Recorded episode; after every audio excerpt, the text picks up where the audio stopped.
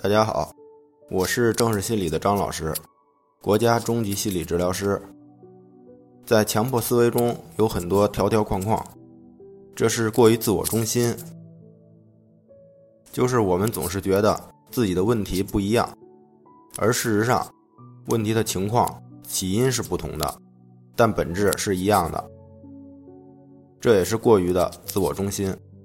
那么如何化解呢？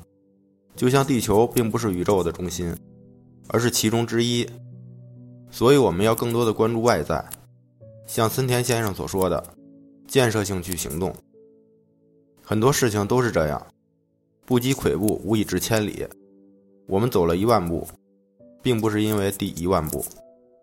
所以说，化解条条框框，第一步就是要转移能量的指向，好不了，学不懂之类的问题。